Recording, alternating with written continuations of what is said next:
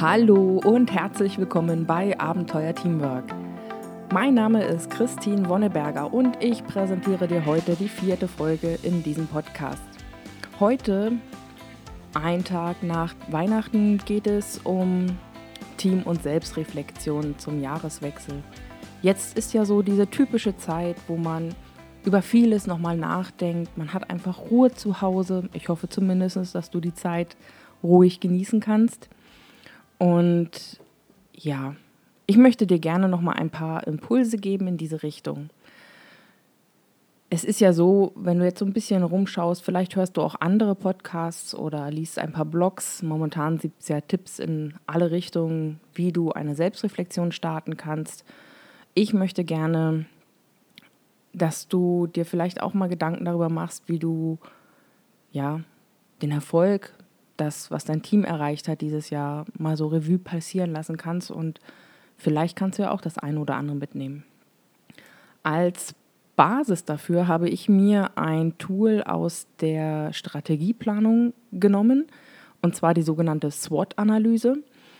Ich werde diese etwas abwandeln, damit du sie für deine Teamanalyse bzw. Reflexion oder auch später noch für deine Selbstreflexion nutzen kannst.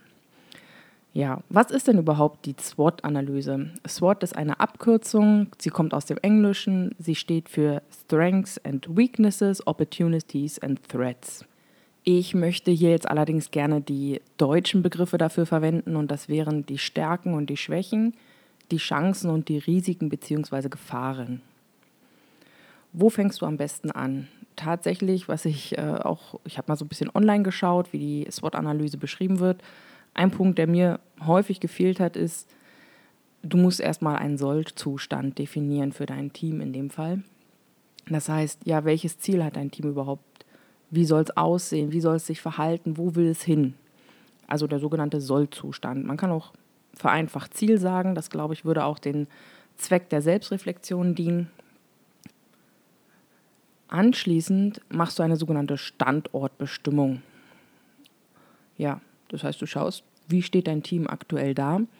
Da wird grundsätzlich unterteilt in zwei Bereiche. Eine ja, externe Analyse, auch oft als Umweltanalyse bezeichnet, oder halt eine interne Analyse, wo es, ja, in der SWOT-Analyse geht es ja meist um Unternehmen, also dann eine Unternehmensanalyse ist. In dem Fall wäre es jetzt hier eine Teamanalyse. Für deine interne Analyse schaust du dir die Stärken und die Schwächen deines Teams an. Das wäre aus dem SWOT-Begriff das S und W. Und die externe Analyse beschreibt die Chancen und Risiken. Diese Unterscheidung zwischen interner Analyse, der die Schwächen und die Stärken zugeordnet werden, und der externen Analyse, wo Chancen und Risiken zugeordnet werden, ist sehr wichtig. Ich möchte auch gerne dir noch ein bisschen erklären, wo die Unterschiede liegen. Ähm, gerade wenn du dich wirklich hinsetzt und mal anfängst, so äh, dich damit auseinanderzusetzen, wirst du merken, dass man zwischen Stärken und Chancen schnell hin und her schwingt. Und deswegen ist es auch sehr wichtig für den späteren Verlauf, dass man genau unterscheidet, was kommt von innen, also was können deine Teammitglieder oder auch was leisten wir, was, was ist unser Output, ähm, welche Ressourcen stehen uns zur Verfügung als Team. Und damit sind jetzt nicht nur die Charaktere innerhalb des Teams gemeint, sondern auch, habe ich überhaupt alle technischen ähm, notwendigen Mittel zur Verfügung? Oder äh, hat überhaupt jeder ein Büro, in dem er gut arbeiten kann? All solche Sachen, also alles, was von intern kommt, was dein Team ausmacht in seiner Gesamtheit, das sind deine Stärken und deine Schwächen beziehungsweise natürlich noch ein bisschen mehr, aber die Stärken und Schwächen beziehen sich darauf. Und Chancen ergeben sich im Umfeld durch die Interaktion deines Teams mit allem drum und dran. Und da kommen auch die Risiken bzw. die Gefahren her. Also für dich, wenn du dich ähm, hinsetzt und diese Analyse machen möchtest, sobald du über Sachen nachdenkst, die innerhalb deines Teams passieren, sind es Stärken und Schwächen. Wenn es irgendwie mit einer Interaktion von Personen, Prozessen, was auch immer außerhalb deines Teams passiert, dann handelt es sich um Chancen und Risiken. Vielleicht ein kleines Beispiel, um das etwas deutlicher zu machen. Nehmen wir mal an, in deinem Team habt ihr ein, eine Stärke in der kreativen Lösungsfindung. Also ihr seid einfach dafür bekannt, wenn man sich an euch wendet, ihr findet irgendwie immer eine Lösung, wie ihr das Thema da nochmal hinbekommt. Das wäre die Stärke. Was wäre eine Chance in diesem Umfeld? Eine Chance wäre, wenn sich durch eure Lösungsfindung zum Beispiel ähm, eine bessere Mitarbeit und damit eine größere Reichweite äh, durch andere Abteilungen innerhalb des Unternehmens zum Beispiel ergeben. Oder ihr dadurch andere beeinflussen könnt, ähm, dass sie euch besser zuarbeiten oder ähnliches. Das sind Chancen, also die Interaktion mit anderen außerhalb eures Teams. Nachdem du dich hingesetzt hast und mal überlegt hast, was sind denn die Stärken meines Teams, und da möchte ich gerne nochmal unterscheiden, die Stärken eines jeden Einzelnen im Team als auch die Stärken des Teams in Gesamtheit. Da ist auch ein kleiner Unterschied, denn es kann ja sein, dass du ein paar Schwachpunkte innerhalb des Teams hast, dass zum Beispiel du hast ein paar Leute, die sind super strukturiert, aber du hast einen totalen Chaoten dabei. Dann ist das Team in Gesamtheit hoffentlich auch strukturiert, weil dieser eine Chaot, sorry, das ist natürlich nicht diskriminierend gemeint, ähm, ausgeglichen wird. Die anderen Kollegen, die sorgen schon dafür, dass ähm, er, beziehungsweise seine, ich nenne es jetzt mal Organisationsschwäche, nicht durchschlägt. Andersrum kann es dann auch sein als Teamstärke, dass diese ähm, strukturierten Leute vielleicht nicht ganz so kreativ sind, aber dieser eher chaotische Typ dagegen sehr kreativ ist. Das heißt, als Team in Gänze könnt ihr vielleicht tatsächlich ähm, sehr strukturiert sein, aber auch sehr kreativ, je nachdem, wie ihr die Stärken der einzelnen Mitarbeiter ausspielen könnt. Die ganzen Stärken, Schwächen, Chancen, Risiken, Gefahren, die hast du jetzt alle runtergeschrieben. Was kommt als nächstes? Du fängst an, diese zu kombinieren. Das heißt, Stärken, Schwächen kombinierst du mit Chancen und Risiken.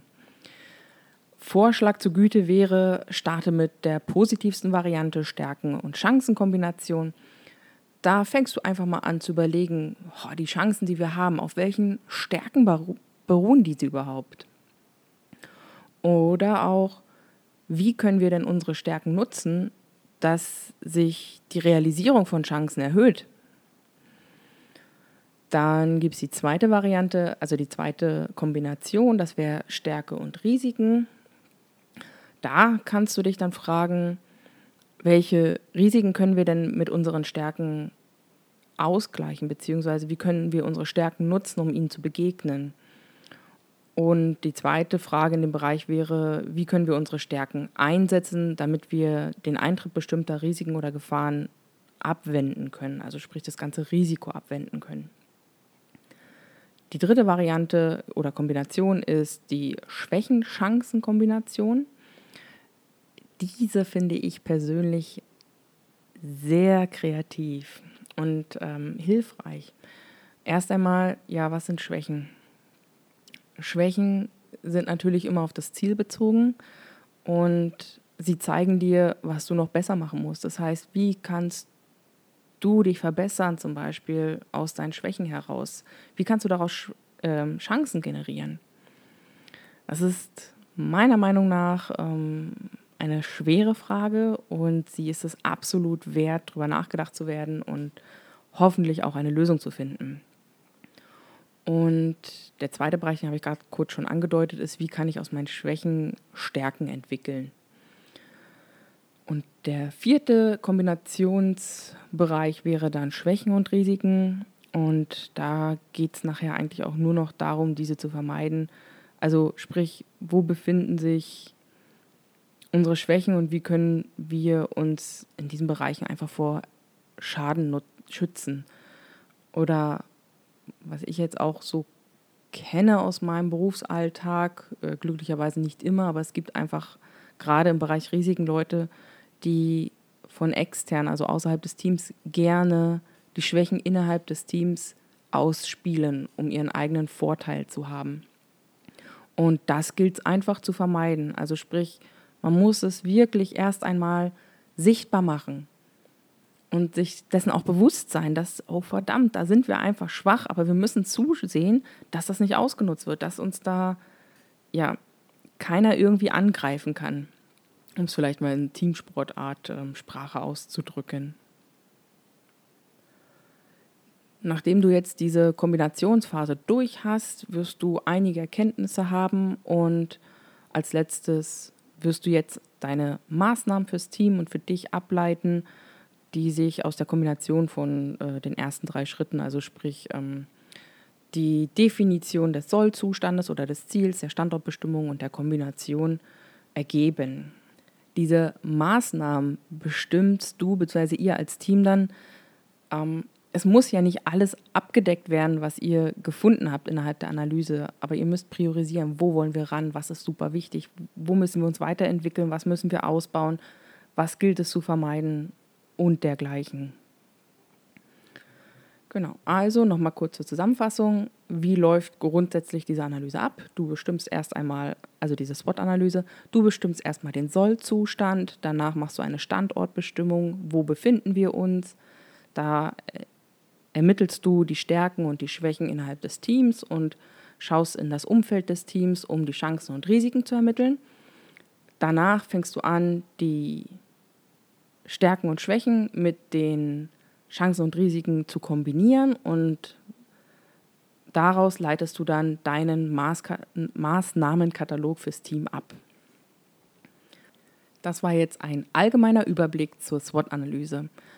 Eine SWOT-Analyse für dein Team kannst du natürlich jetzt zwischen den Feiertagen nicht alleine durchführen. Aber es gibt da durchaus Bereiche, in denen du ganz eigenständig reflektieren kannst. Ähm, solltest du tatsächlich Interesse haben, mal für dich und dein Team eine vollständige SWOT-Analyse zu machen, bin ich gerne bereit, dir dafür einen Workshop anzubieten. Melde dich einfach bei mir unter podcast.abenteuer-teamwork.com. Nun mal zurück zum Thema Selbstreflexion bzw. Teamreflexion. Ich möchte dir jetzt noch gerne ein paar Fragen als Impulse mitgeben zu den einzelnen Phasen, über die du dir dann ganz alleine deine Gedanken zum Start schon mal machen kannst. Zum Sollzustand. Das Erste, was mir da einfällt, sind dir die Ziele und die Werte deines Teams bewusst? Verstehst du sie auch? Wenn ja, wie empfindest du die Ziele und Werte deines Teams? Kannst du dich damit auch identifizieren? Und falls du sie nicht verstehst bzw. dir nicht bekannt sind, wie würdest du denn die Ziele und Werte deines Teams definieren? Kommen wir zum nächsten Bereich der Standortanalyse. Ein kleiner Vermerk noch vorab. Häufig ist es ja so, dass man seine eigene Leistung entweder als Einzelperson oder als Team als normal ansieht. Dementsprechend schwierig ist es dann auch, seine Stärken und Schwächen zu benennen und auch die Chancen und Risiken zu ermitteln, die sich eigentlich daraus ergeben. Und dafür möchte ich dir jetzt noch ein paar Fragen mitgeben. Das heißt, wenn dir spontan nicht einfällt, hey, das sind eigentlich unsere Stärken und das sind schon noch unsere Schwächen und hier ergeben sich Risiken und Chancen für uns, dann kriegst du jetzt von mir noch ein paar weitere Fragen. Fangen wir in der externen Analyse mit den Chancen an. Stell dir einfach mal die Frage, wie kann euch von außen geholfen werden, damit ihr weiter in Richtung Sollzustand kommt, damit ihr euch diesem mehr nähern könnt. Im Bereich der Risiken oder Gefahren wäre zum Beispiel eine mögliche Frage, welche Einflüsse von außerhalb des Teams erschweren euch denn die Erreichung eures Sollzustandes? In der internen Analyse gehe ich jetzt mal zuerst zu den Stärken und hier kannst du dich fragen, welche Eigenschaften der einzelnen Teammitglieder, aber auch des Teams als Einheit arbeiten auf die Erreichung unseres Sollzustandes hin. Bei den Schwächen habe ich ein paar mehr Fragen. Welche Eigenschaften der einzelnen Teammitglieder bzw. des Teams als Einheit wirken der Erreichung des Sollzustandes entgegen?